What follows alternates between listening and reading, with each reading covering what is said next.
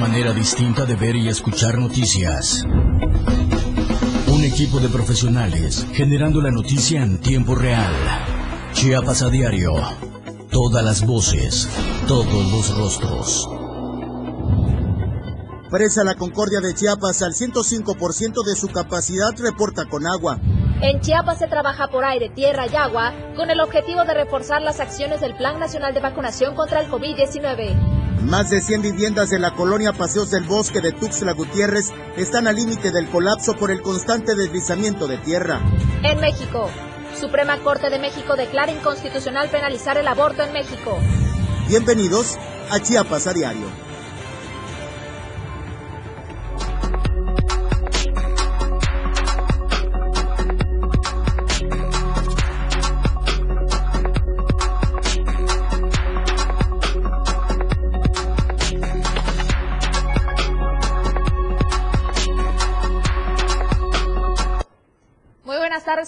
Y todos los que nos acaban de sintonizar. Estamos en Chiapas a diario, este informativo que se transmite totalmente en vivo. Recuerde, tenemos la página principal que es diariodechiapas.com y le puede agregar diagonal radio para escucharnos y vernos también las 24 horas del día. Mi nombre es Dora García de Alba y como siempre es un gusto compartir este espacio con Eric Ordóñez. Muy buenas tardes, Eric. Dora, muy buenas tardes, muy buenas tardes que nos ven a través de Diario TV Multimedia y que nos escuchan a través de 97.7, la radio del diario Gracias, gracias por el favor de su amable audiencia a través de esta emisión de Chiapas, a través de esta emisión de Chiapas a diario. Qué bueno que nos acompañan. Usted disculpe, apagué el micrófono. Bueno, vamos a iniciar con la información a través de 97.7, la radio del diario. Ayer en esta casa editorial estuvimos de manteles largos. Varios compañeros periodistas, destacados periodistas, fueron reconocidos en el diario de Chiapas, que fue eh, anfitrión de la condecoración de, eh, que hizo primera plana a compañeros periodistas, no solo de Chiapas, sino de varios puntos de la República Mexicana. Y estos son los detalles, Eden Gómez nos los presenta.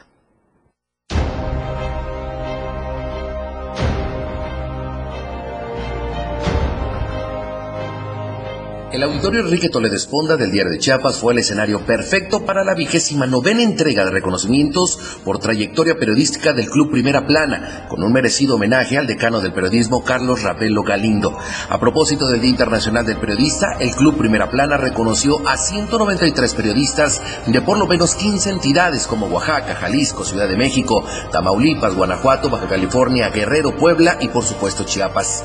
De la entidad fueron reconocidos los periodistas y comunicadores por 25 años, a Roger Ramírez Hidalgo de Contrapoder y Punto y Coma, por 30 años a Gerardo Toledo Coutinho, director general del Corporativo Diario de Chiapas, a Marijose Díaz Flores de la página web Filosofía y el programa Chiapas Radio, Pascual Enríquez Cruz Galdames del programa En Resumen y de Irma del Carmen Ramírez Molina del programa Chiapas Radio. Asimismo, por 45 años de trayectoria, a Francisco Javier Figueroa Niño de la Corporación Radio Núcleo. En ese mismo sentido, el director general del Diario de Chiapas y anfitrión del evento, Gerardo Toledo Coutinho, envió felicitaciones y también habló sobre la importancia de seguir fomentando y cuidando el tema de la libertad de expresión y al periodismo. Esto fue lo que dijo.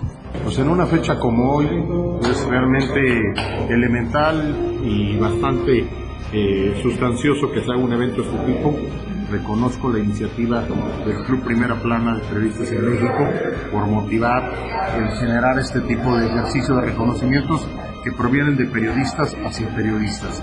No esperar que esta convocatoria o estos reconocimientos vengan desde fuera del propio gremio, que sean desde, desde el poder o sean desde la esfera gubernamental, sino que a través de este tipo de organismos se reconozca la trayectoria periodística de quienes realmente ejercen esta profesión hoy en día. En este mismo sentido, también habló sobre la trayectoria que ha tenido el diario de Chiapas y también él como periodista y cómo todo el linaje de su familia ha traído pues el periodismo en la sangre con la firme intención de abonar a la libertad de expresión. Esto fue lo que dijo sobre el reconocimiento obtenido para esta empresa, la cual ha representado por varios años. Pues son más, más de cuatro décadas de informar en el estado de Chiapas a través de este rotativo que me antecede con eh, el relevo generacional de, dos este, miembros más de mi familia, el padre como fundador de mi hermano,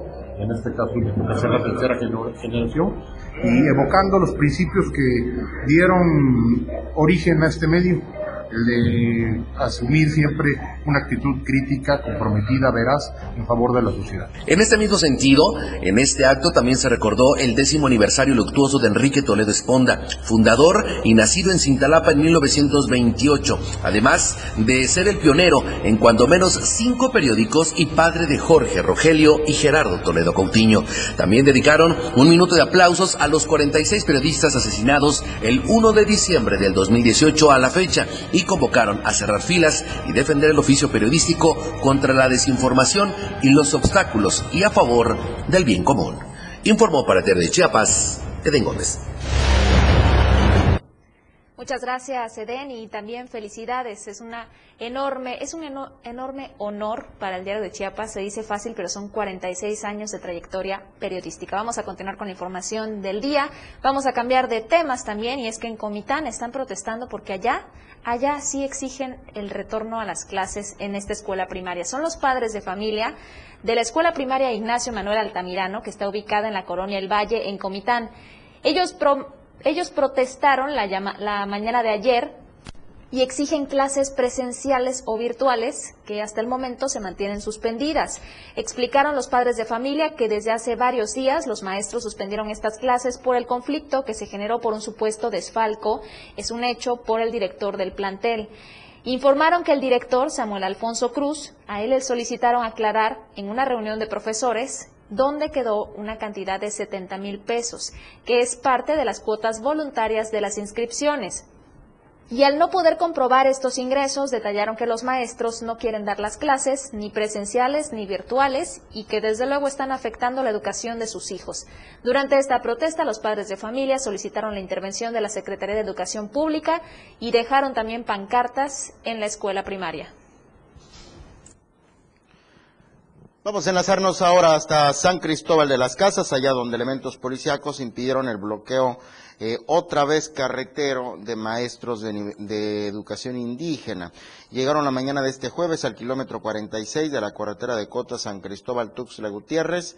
Intentaban de nueva cuenta secuestrar las vías públicas, las vías de tránsito público y esto no fue posible. ¿Qué sucedió? Janet Hernández tiene más detalles. Janet, qué gusto escucharte. Adelante. Hola Eric, muy buenas tardes. Te saludo de San Cristóbal de las Casas para informarte que elementos de la Policía Estatal impidieron el bloqueo carretero en el kilómetro 46 de la carretera de Cuota San Cristóbal Tuxtla Gutiérrez, programada para este jueves por los maestros del nivel de educación indígena, quienes amenazan que si no se resuelve su exigencia, eh, se van a iniciar otras acciones. En la concentración de maestros expresaron que una comisión fue llamada para ser atendidos en la capital del estado para llegar a acuerdos en cuanto a la exigencia de obtener órdenes de comisión de 359 maestros conforme a derecho y antigüedad que han venido solicitando desde hace más de tres meses. Aquí vamos a permanecer en esta autopista hasta que nos atiendan el día de hoy. Queremos un resolutivo formalmente establecido donde nos digan fecha y hora para entregarnos las órdenes de comisión de todos los maestros. Expresaron que lo que hay en el kilómetro 46 es una concentración sin embargo, si las autoridades no dan una solución el día de hoy, los maestros decidirán las actividades a desarrollar. Finalmente descalificaron la actitud del gobierno del estado en replegar a elementos de seguridad en vez de escuchar sus peticiones. Hasta aquí el reporte, Eric. Muy buenas tardes. Gracias, Janet. Muy buenas tardes. Un saludo hasta los altos. Y es que, bueno, ya es lo de todos los días. Qué bueno que esta vez se los impidieron, Dora. Y se asoman todavía más conflictos en los próximos días, esto debido a los cambios de administración. Sin embargo, sin embargo, se mantienen en algunos municipios que son 14, en 7 de 14 municipios todavía se va a refrendar este cargo de presidente y de presidenta municipal. Vamos a conocer la información con Ainer González. En al menos 7 de 14 municipios donde se buscaba refrendar el cargo de presidente y presidenta municipal, se mantendrá por otros tres años luego de solicitar licencia temporal al Congreso del Estado de Chiapas con el fin de participar en los comicios del 6 de junio del 2021 y contender por la elección consecutiva, cuatro alcaldes del Partido Verde Ecologista de México, dos de Movimiento de Regeneración Nacional y uno del Partido Chiapas Unido se mantendrán como presidentes hasta el 2024. Los presidentes municipales son Rodrigo Trinidad Rosales Franco de Acala, Abraham Cruz Gómez de Chenaló, Rosa Irene Urbina Castañeda de Tapachula, Carlos Orsoe Morales Vázquez de Tuxtla Gutiérrez, Juan Antonio Castillejos Castellanos de San Fernando, Mariano Guadalupe Rosales Suar de Villaflores y Juan Manuel Utrilla Constantino de Yajalón. Además, Carlos Morelos Rodríguez, presidente municipal con licencia de Palenque, consolidó su triunfo como diputado local luego de ganar las elecciones en el Distrito 09 Palenque. Asimismo, Joaquín Cebadúa Alba, presidente municipal con licencia de Berriozábal, asumió este primero de septiembre el cargo de diputado federal, luego de ganar el Distrito 04 Pichucalco durante los comicios del domingo 6 de junio. Por otro lado, Jesús Alberto Oropesa Nájera, presidente municipal de Ocosingo, Juan Alberto Sánchez Hernández, presidente municipal de Mezcalapa, Samuel Ortiz López, presidente municipal de Soyaló, Adier Nolasco Morina, presidente municipal del Ayuntamiento de Villacorso, Manuel Justo Gómez Beltrán, presidente municipal de Márquez de Comilla, Elmer Campos Gutiérrez, presidente de Acacoyagua, y Herminio Vázquez Castillo, presidente municipal de Reforma, no se vieron favorecidos en las elecciones luego de contender por la elección consecutiva. Para Diario de Chiapas, Ainer González. Ya que hablamos de los ayuntamientos, en San Cristóbal de las Casas se declararon en paro de labores desde la mañana del pasado miércoles. Los más afectados fueron los ciudadanos, ya que el recolección son trabajadores del ayuntamiento, ya que el recolector de basura no pasó a la hora indicada, por lo que las esquinas de las calles de la ciudad quedaron repletas de bolsas de basura. A San Cristóbal ya le falta su contenerización, por cierto. Esto se debió a que el personal del Sindicato Único de Trabajadores del municipio, el SUTRAM, se declaró en paro de actividades. Los sindicalizados se concentraron en el interior de la Plaza de Toros La Coleta, donde permanecieron hasta la tarde de ayer en espera de una respuesta a sus demandas. Una de ellas es el pago de aguinaldos. Los sindicalizados exigieron a las autoridades locales el pago del aguinaldo completo antes de que termine esta administración, ya que de lo contrario no se presentarán a sus áreas de trabajo. Pese a que se les notificó por parte de las autoridades que será hasta el 20 de diciembre de 2021, fecha en que se pagan los aguinaldos a todos los trabajadores. Estos se han negado por aceptar esta notificación. Mientras tanto, fueron varias toneladas de basura que se observaron tiradas varias calles de la ciudad. Les voy a contar un tanto el contexto. A inicios de esta semana, la presidenta municipal, eh, bueno, en una reunión de cabildo, en una sesión de cabildo, este tema de los aguinaldos era una de las situaciones que se expuso y estaba presente eh, doña Jerónima Toledo, la presidenta municipal de San Cristóbal de las Casas, y allí, bueno, pues hubieron este intercambio de ideas. Una precisión que hizo el síndico, me parece, es que eh, el ayuntamiento, perdón, el, aguinaldo está contemplado dentro del presupuesto del ayuntamiento, que en junio en una sesión de cabildo se habló al respecto, junio, julio se habló al respecto de esta situación. Dijeron también que no podían pagar eh, pues el aguinaldo porque no es ahora, que por el momento ellos tenían, digamos que en cuanto a la ejecución del recurso que corresponde, solventado el tiempo que les corresponde. Sin embargo, pues para diciembre es otra administración y esa administración es la que tiene que garantizar el pago de aguinaldo. ¿Qué mantiene intranquilos a los trabajadores? Lo de siempre, lo sencillo, que se van o cambian, mejor dicho, cambian la administración y la nueva siempre dice que no hay paga y no les pagan su aguinaldo. Esa es la disputa que se vive en estos momentos, una situación allá en San Cristóbal que ya fue presentada, le repito, ante la sesión de Cabildo. Dora. Antes de irnos a un corte, queremos invitarlos a nuestra encuesta semanal que se encuentra disponible a través de la cuenta de Twitter. ¿Qué opinas del actuar del Instituto Nacional de Migración ante las caravanas migrantes? Ya han sido cuatro las que se han logrado disolver en las últimas semanas. ¿Consideras que es correcto el actuar de este instituto? ¿Es incorrecto? o no me interesa el tema. Esperamos que pueda participar. Recuerde, el día viernes, es decir, mañana vamos a presentar los resultados con Efraín Meneses en Chiapas al cierre a las 7 de la noche. En este momento hacemos una pausa y continuamos con más información después del corte en Chiapas a diario. Chiapas a diario. Todas las voces, todos los rostros. Las dos con 15 minutos.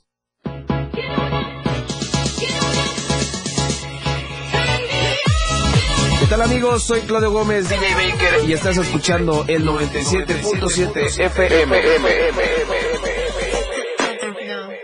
Acompáñame todos los viernes y sábados en punto de las 9 pm soltando los mejores beats de la música electrónica. Solo por el 97.7 FM. Suelta el beat. Definitivamente todos hemos escuchado gritos muy mexicanos. Que no le dé pena comprar robado total peso y en la pachanga ya ni se nota, mami. ¡Baja! ¡Baja! ¡Baja! ¡Baja! ¡No estás escuchando! Le voy a dar un cubrecama, le voy a dar un colchón cama de piso. ¡La tuya!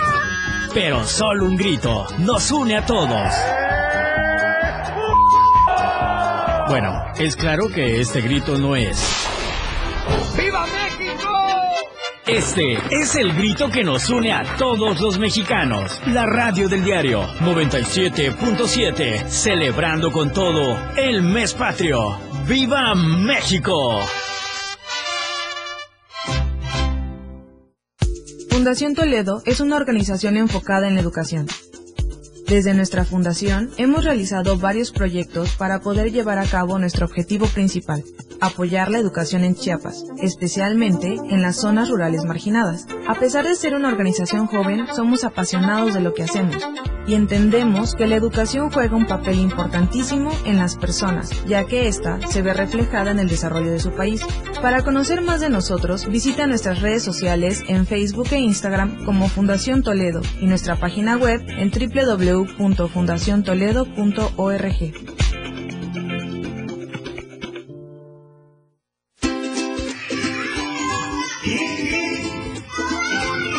Porque la radio también es una cajita mágica. Una cajita donde salen cuentos, canciones para todos los corazones. Para niñas y niños de 0 a 100 años. Un rinconcito dominical para los mejores tímpanos. Los tuyos. La cajita mágica. Con Geracio Contreras y compañía. Todos los domingos a las 11 de la mañana por el 97.7 FM, la radio del diario. La cajita mágica. Te cuento un cuento y tu corazón contento. Todas las voces, todos los rostros. A las plataformas del diario de Chiapas y también a través de la 97.7, la radio del diario. Gracias por acompañarnos. Continuamos con la información del día. Hablando de los partidos políticos, el Partido Acción Nacional está a punto de su extinción. Sobre esta información le tengo los detalles. El Comité Directivo Estatal de este partido, el PAN, en Chiapas, está en crisis y además con pocas posibilidades de competir en las elecciones de 2024.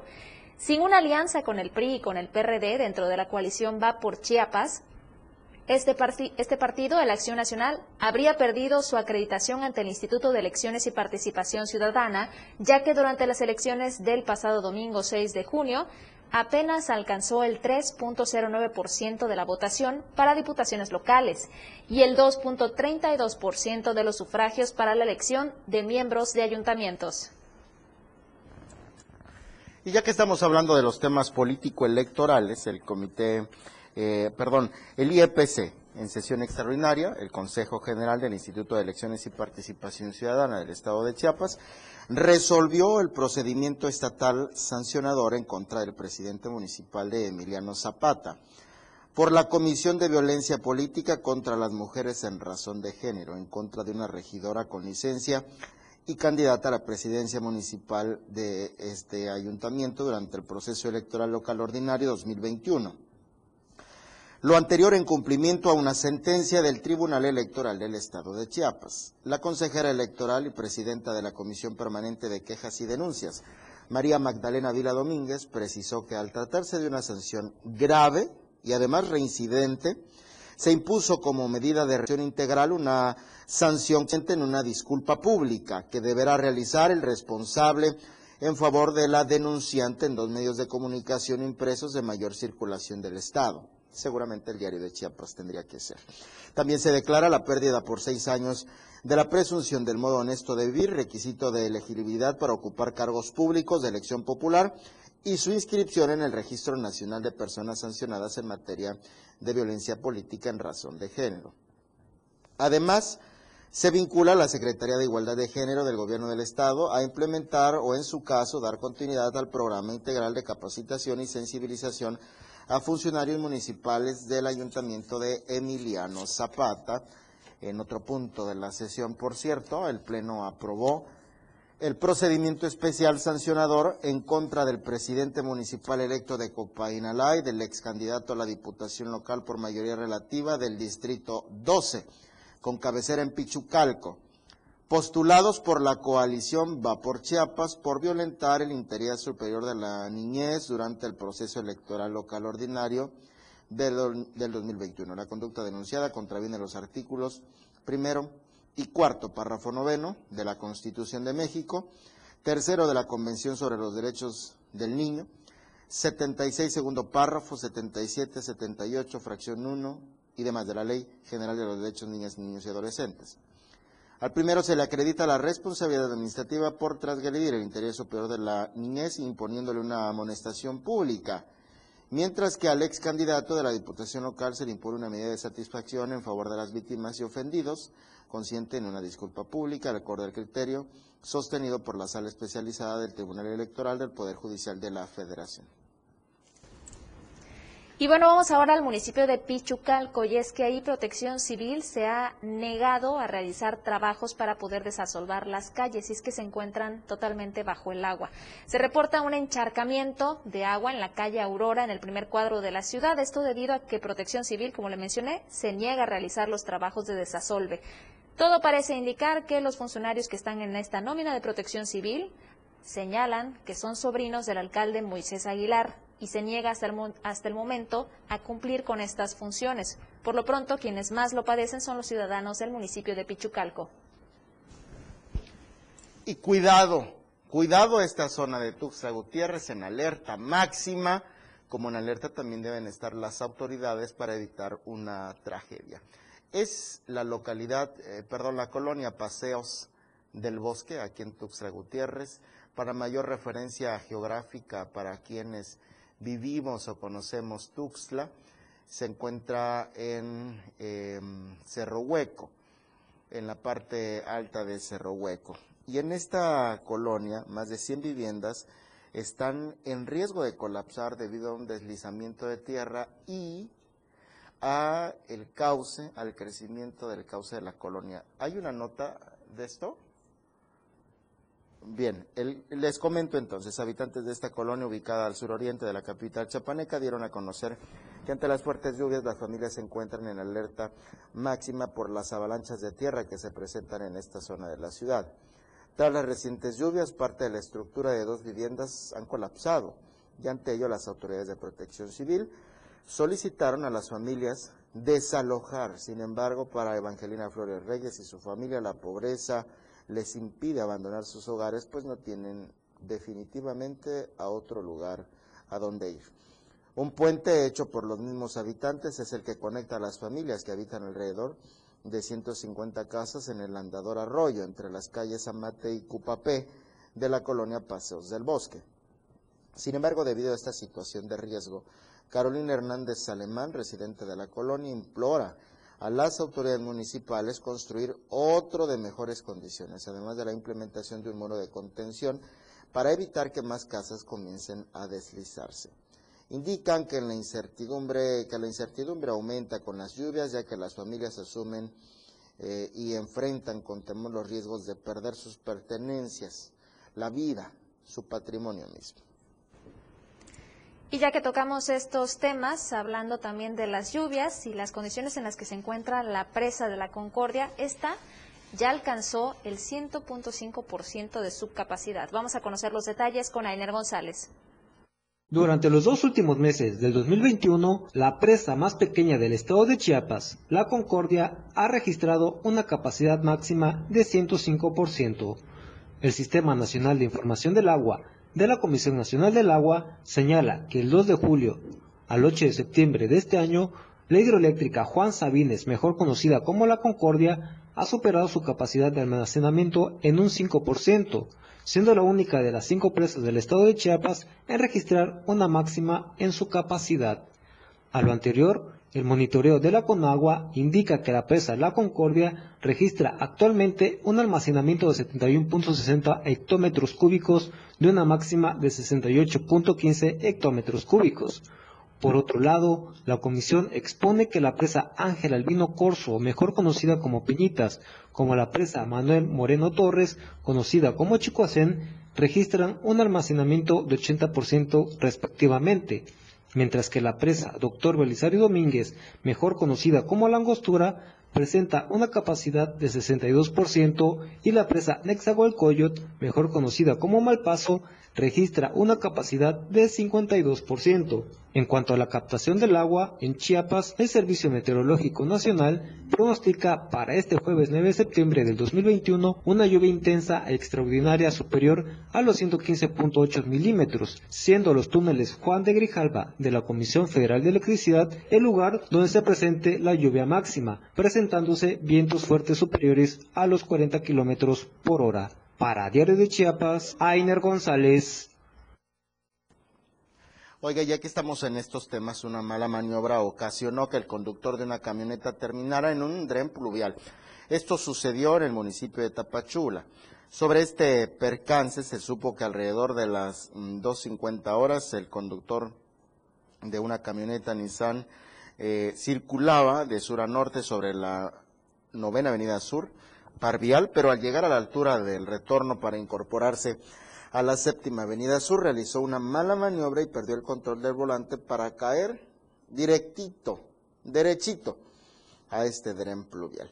En el lugar no se reportaron lesionados, solo los daños materiales en la camioneta, elementos de tránsito del Estado acudieron a este lugar, se encargaron de tomar de conocimiento los hechos y solicitaron la respectiva grúa para retirar la unidad que quedó, que quedó ensartada en el dren pluvial.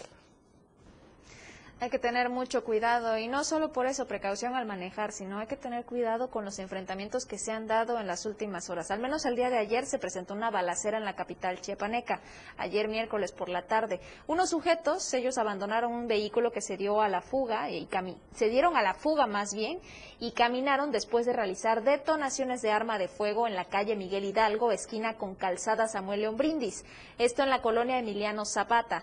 Esta fuerte movilización policíaca se llevó a cabo en la colonia Bienestar Social tras reportarse que dos sujetos estaban realizando detonaciones de arma de fuego a bordo de un vehículo sobre la novena sur oriente en las inmediaciones de esta colonia.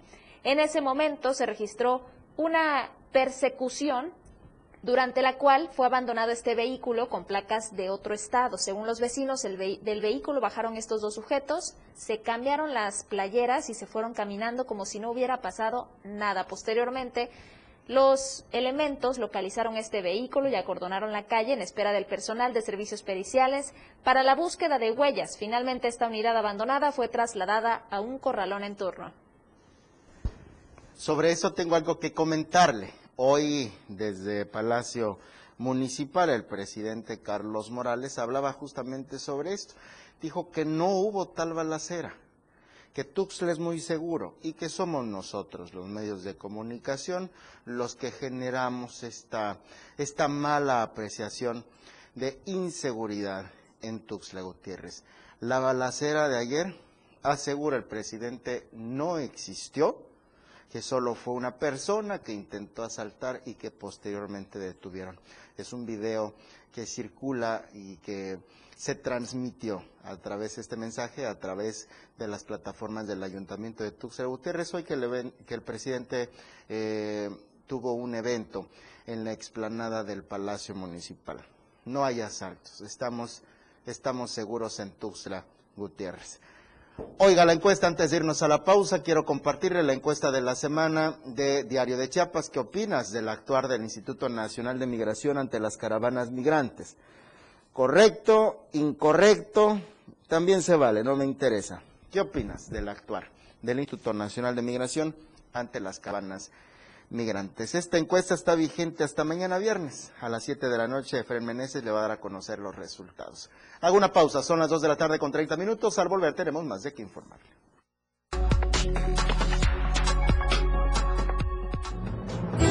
Más noticias en Chiapas a diario. 97.7 La radio del diario. Más música en tu radio. Lanzando nuestra señal desde la torre digital del diario de Chiapas. Libramiento Surponiente 1999. 97.7 Desde Tuxtla Gutiérrez, Chiapas, México. XHGTC, la radio del diario. Contacto directo 961-612-2860. Cabina 961-612-2860. Escúchanos también en línea. www.diariodechiapas.com Diagonal Radio. 97.7. La radio del diario. Más música en tu radio. Las 2. Con 31 minutos. Hola, yo soy Betty Pemo. Y yo, tu amigo el Turi. Y juntos te invitamos a turistear. Bueno, pues por un lado me da gusto que crean todo lo que les dicen. Desde el calor de la costa. Vamos a recorrer los mejores destinos que Chiapas tiene para ti. El Turisteando Diario. ¿Dónde es que estamos, pues? Pues ya llegamos. ¿A dónde llegamos? Pues a turistear. Será un fin de semana súper padrísimo para turistear solo por la radio del diario 97.7 FM. El que se quedó, se quedó. Eh, a lo mejor nomás se hace tarugo, pues que... Sábados y domingos. Por la radio del diario 97.7 FM.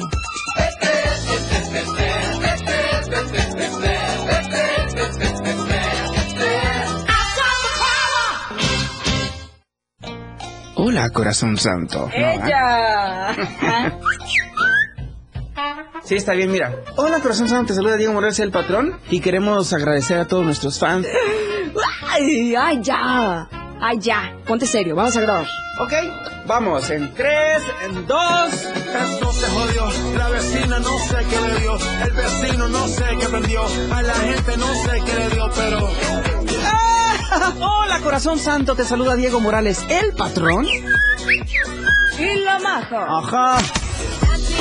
Y queremos agradecer a todos nuestros fans por escucharnos de lunes a viernes. Después de todo, a las 6 de la tarde. Sí, sí, sí, entrevistas, temas de interés. Chisme y por supuesto con la mejor música. Ajá, pero solo aquí en la radio del diario 97.7. No te lo pierdas. Cosita santa. Bye bye. La noticia ahora.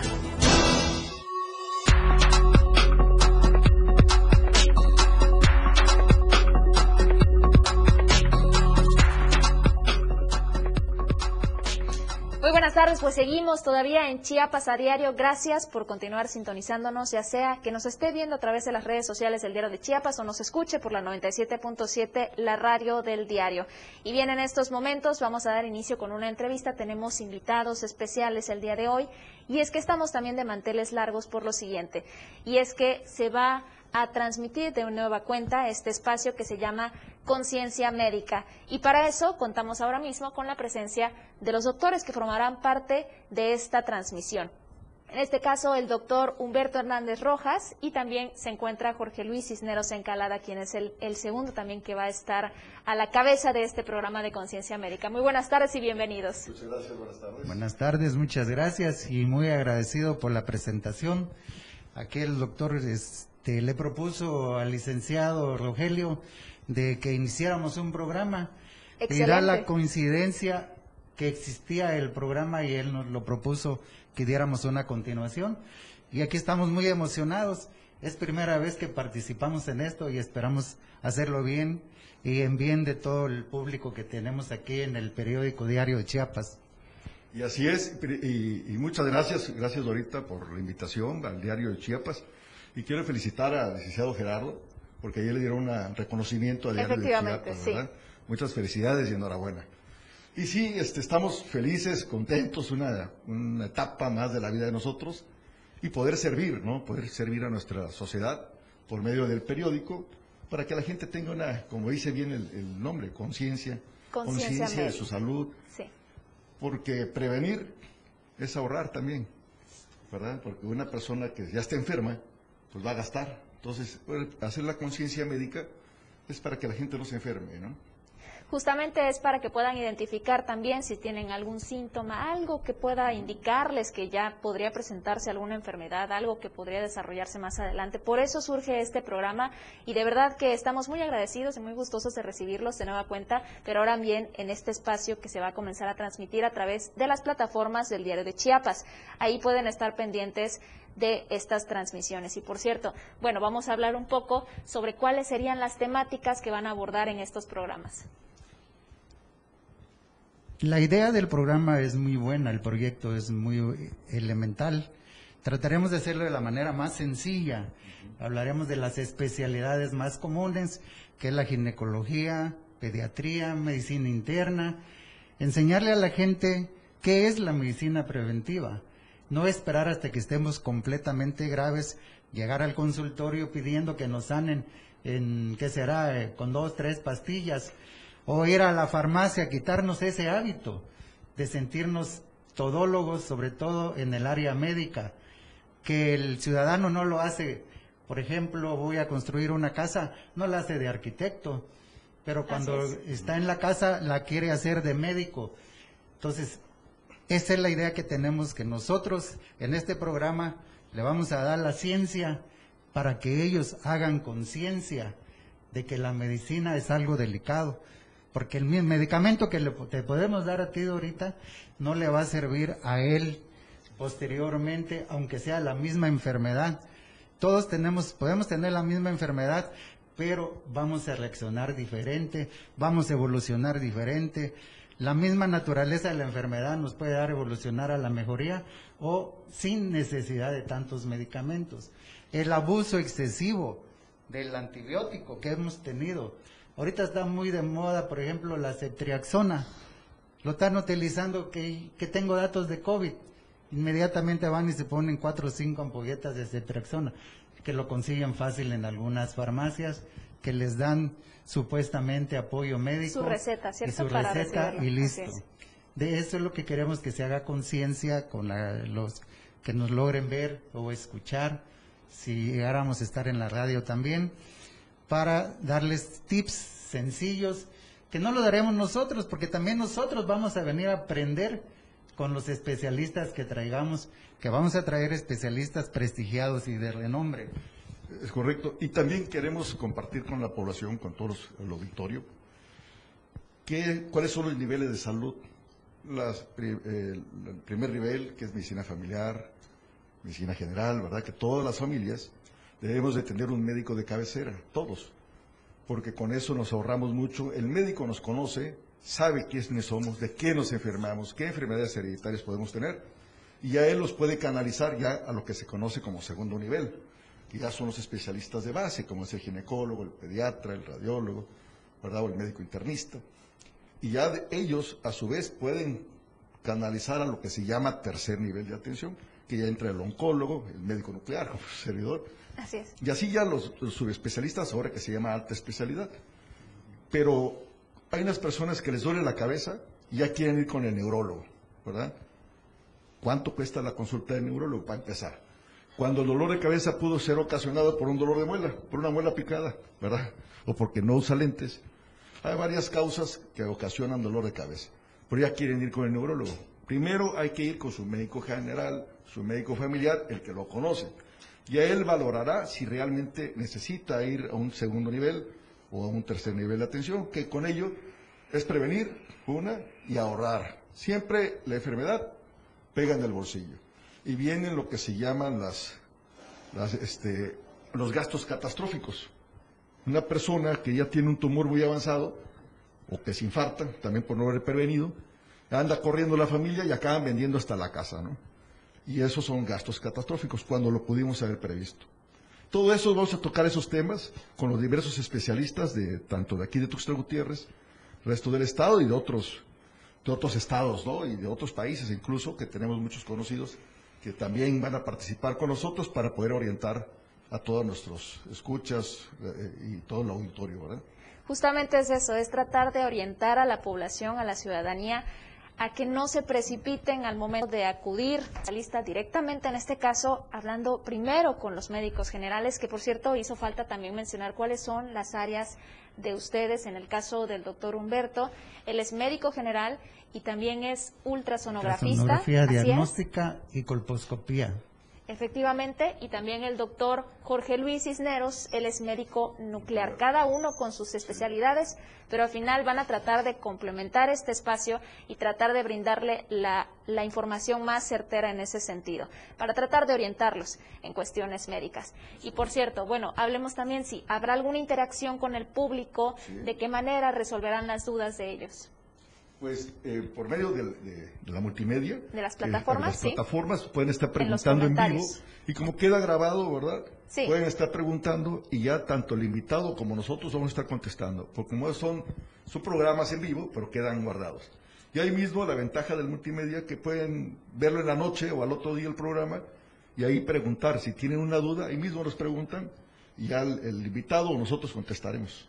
¿Verdad? Excelente. Y, ir a- e- interactuar con ellos, ¿verdad? Con las personas. La base del éxito del programa va a ser precisamente eso, de la participación del público para que nosotros tengamos una idea de qué otros temas podemos tocar de manera más sencilla o de manera más compleja, como vaya siendo la necesidad del transcurso del programa.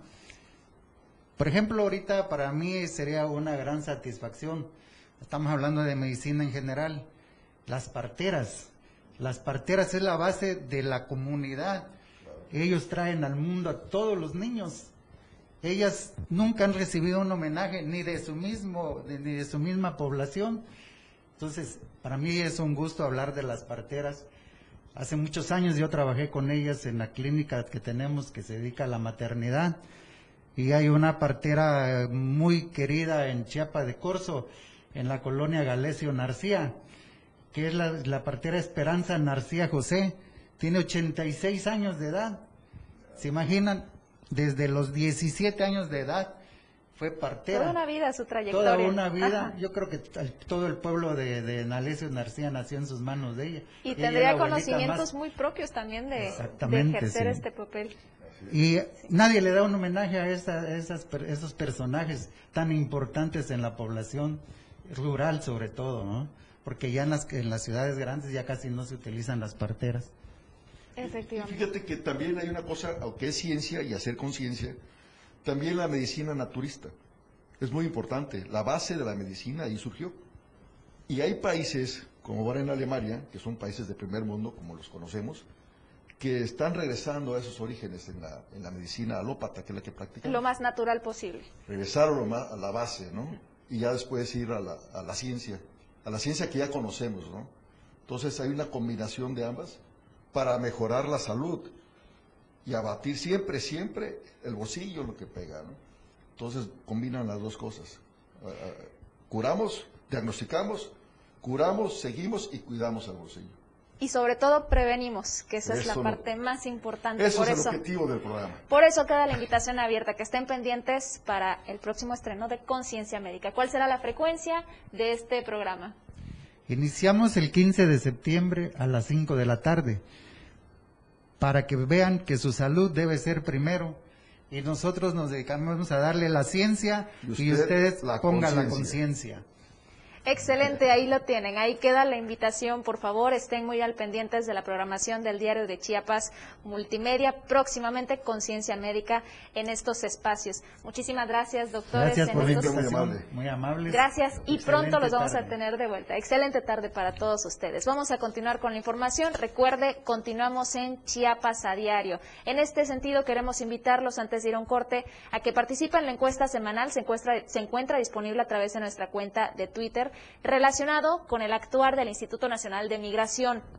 ¿Qué opina acerca de la manera en la que ellos se han desenvuelto tratando de contener las caravanas migrantes? ¿Considera que su actuar es correcto, es incorrecto o no le interesa este tema? Y es que recordemos que han sido por lo menos cuatro, cuatro las caravanas que se han logrado disolver en territorio chiapaneco.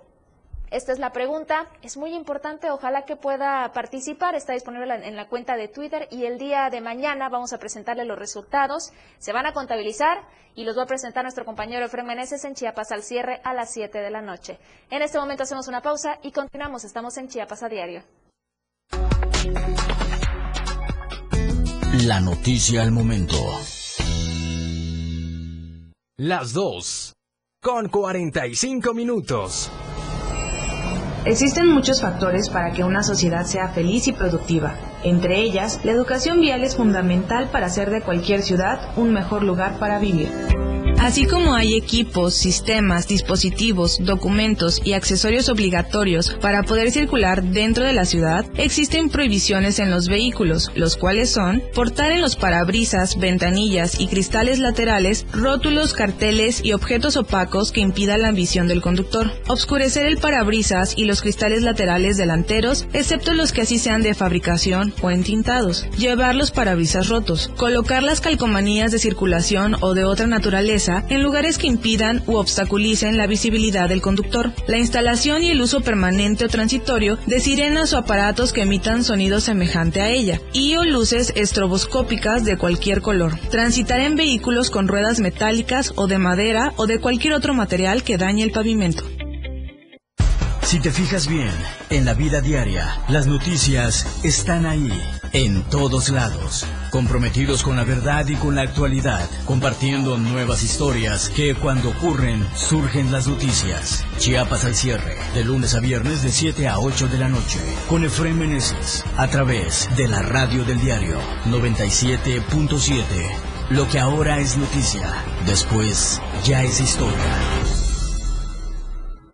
Me dijeron que en 40 segundos tenía que invitarte a que escuches la lista de éxitos. Y bueno, ya me quedan 30.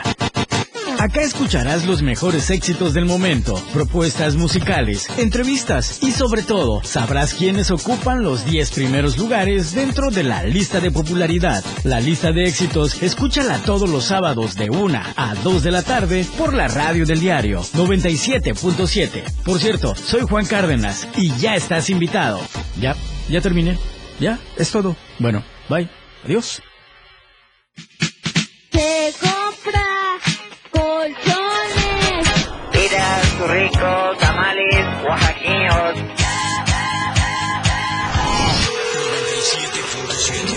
Mañana, tarde, noche y madrugada. La radio del diario está contigo. Más noticias en Chiapas a diario.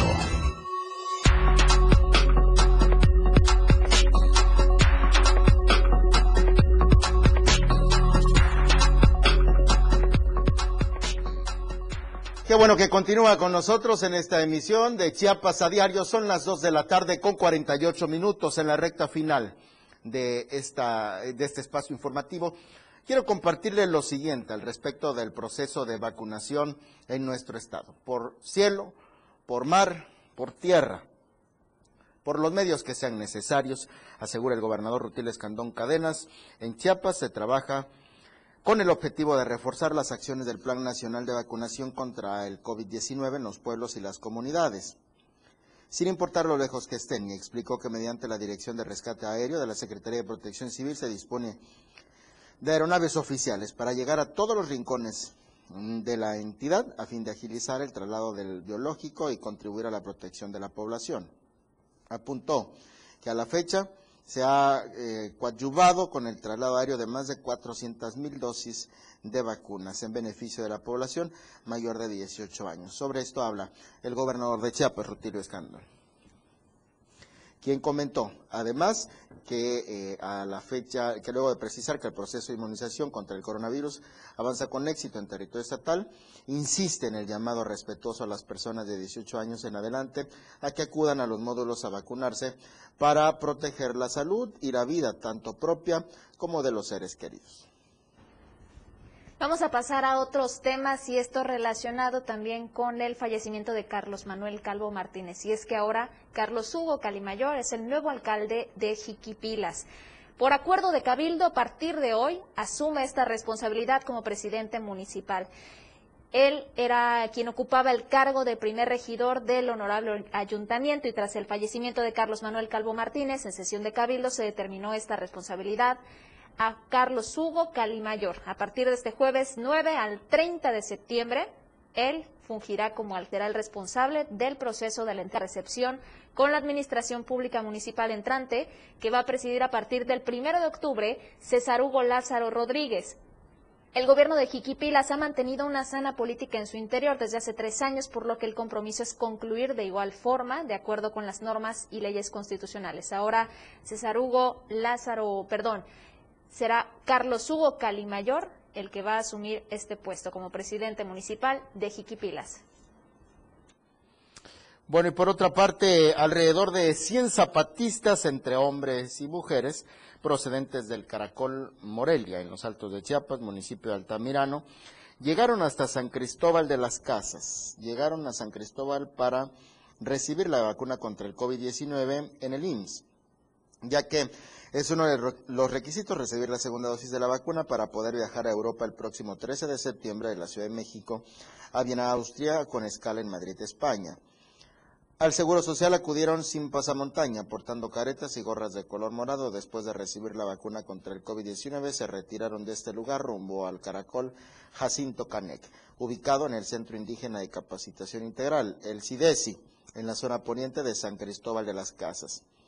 Mediante un comunicado, el Ejército Zapatista de Liberación Nacional, firmado por el subcomandante Moisés, señaló que el viernes 10 de septiembre del 2021, Jacinto Canec por la mañana, eh, eh, por la mañana saldrían rumbo a la Ciudad de México. Saldría esta delegación en una caravana de vehículos, la delegación zapatista del Caracol Jacinto Canec por la mañana rumbo a la Ciudad de México.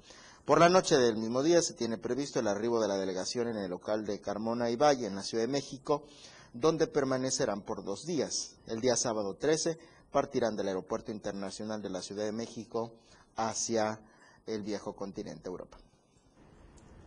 Y bueno, vamos a pasar a otra información. Estamos pendientes de las determinaciones de las autoridades con respecto a las festividades de septiembre propias de este mes patrio. Y bueno, las autoridades, al menos allá en Ocosocuautla, ya tomaron una decisión, anunciaron la suspensión de ventas de, de, bebidas alcohólicas para los días 15 y 16 de septiembre, esto con el fin de evitar que hayan reuniones que pongan en riesgo la salud pública por el tema de COVID. Pero bien, sabemos que este anuncio perfectamente les da oportunidad de adelantar sus compras justamente para aún así realizar estas reuniones a pesar de que esto implica un riesgo de contagio.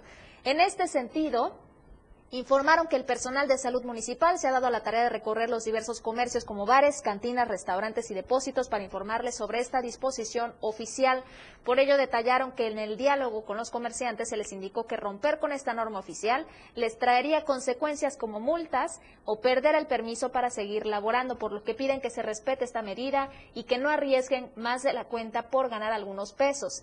Mientras llega esta fecha, las autoridades de seguridad, en coordinación con la Fiscalía General del Estado, han realizado operativos en los diversos bares y cantinas para garantizar que trabajen bajo las normas que establece la ley. Además, revisan a los clientes y a los dueños a fin de que no tengan armas o estupefacientes que pongan en riesgo la sana convivencia en estos sitios. Respecto al grito de independencia que se conmemora cada 15 de septiembre, las autoridades municipales reconocieron que es imposible realizar actos masivos que pongan en riesgo a la población. Que vivan las libertades, pero sobre todo sobre todo que viva el respeto en nuestro país. Ayer sucedió algo histórico que seguramente genera controversia entre nuestra audiencia. Opiniones divididas. Todos, todas pensamos completamente distintos. Yo creo que los varones son los que menos tenemos que opinar al respecto. Sin embargo, sobre la ley no hay nada.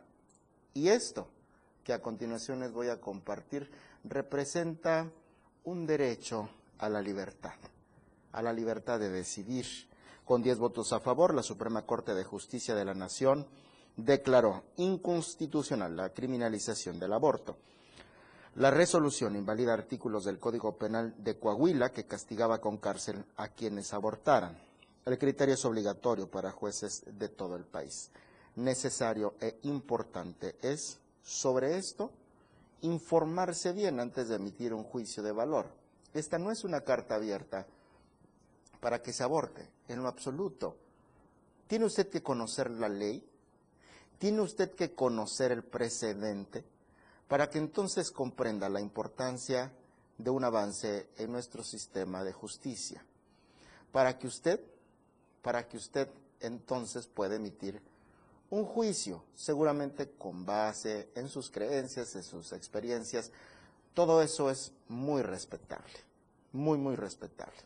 Pero como en todo en lo que debamos opinar, si nos lo preguntan, creo que es muy importante mantenerse bien informados. Es inconstitucional penalizar el aborto en México. Ayer lo determinó la Suprema Corte de Justicia de la Nación. Y pasamos a otra información sobre el tema de migración. Ya le habíamos anunciado acerca de este viaje que realizaría Marcelo Ebrard justamente para reunirse con su homólogo en Estados Unidos sobre este tema. El canciller entregó al secretario de Estado estadounidense Anthony Blinken la carta que el presidente Andrés Manuel López Obrador escribió a su homólogo Joe Biden en la que propone invertir en Centroamérica para atender el tema migratorio. Previo a este encuentro de alto nivel entre las delegaciones de México y Estados Unidos, Ebrard se reunió con Blinken en la Casa Blanca y de acuerdo con la Cancillería esta carta es la que se pronuncia a favor de un enfoque que prioriza el desarrollo y las oportunidades esto lo ha hecho México al tratar de financiar e implementar los programas sociales como Sembrando Vida y Jóvenes Construyendo el Futuro en países de Centroamérica. En este encuentro, Ebrard planteó la importancia de avanzar en la reapertura de la frontera, cuyo tránsito a viajes no esenciales ha permanecido restringido debido a la pandemia por COVID-19. Esto a fin de beneficiar el comercio y las actividades productivas de la zona.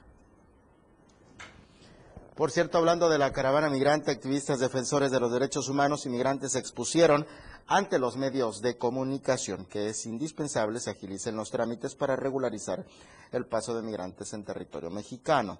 También apuntaron que en Ciudad Juárez documentaron actos de violencia contra, contra migrantes. Por ello, van a solicitar ante un juez federal que debido a las tácticas del Instituto Nacional de Migración se procure una inmediatez procesal en los trámites administrativos migratorios. Ante esta situación también anunciaron una nueva caravana que podría salir el próximo 15 de septiembre desde el municipio de Tapachula. También anunciaron que realizarán un ayuno el próximo lunes, lo que se traduce en una huelga de hambre en torno a la situación que prevalece allá en la frontera sur.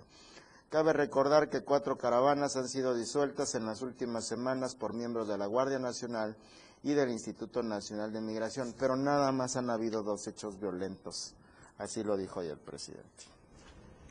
Y por esta razón está pidiendo también la dama de Honduras, Sofía García Hernández, pide al gobierno mexicano que vele por los derechos humanos de la comunidad migrante en tránsito por México. También habría que prestar atención a sus mismos ciudadanos allá en Honduras para evitar justamente este tipo de fenómenos. Por algo se están dando y es por la falta de atención de sus autoridades. Y bueno, ya con esto nos despedimos. Gracias por habernos acompañado. El día de mañana también los esperamos en Chiapas a diario, Eric. Es un placer haber estado con ustedes en este espacio informativo. Mañana finalizamos juntos la semana. Gracias por su audiencia a través de 97.7, la radio del diario, y a través de Diario TV Multimedia. Ya se siente que casi es viernes. Buenas tardes y buen provecho.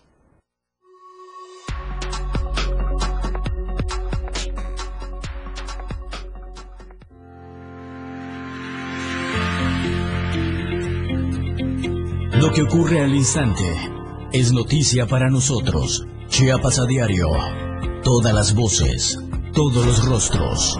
Por la radio del diario 97.7.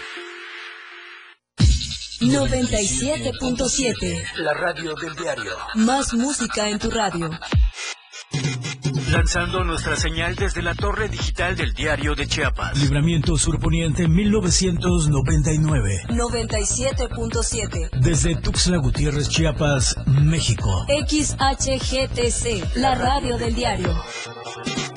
Contacto directo 961-612-2860. Cabina 961-612-2860. Escúchanos también en línea. www.diariodechiapas.com Diagonal Radio.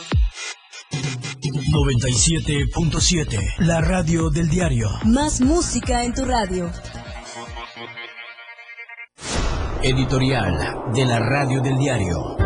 Este miércoles, el Club Primera Plana entregó en manos de nuestro presidente y director general, Gerardo Toledo Coutinho, un reconocimiento al Diario de Chiapas por sus casi 50 años de trayectoria periodística. Nadie que haya decidido dedicar su vida al periodismo lo hizo jamás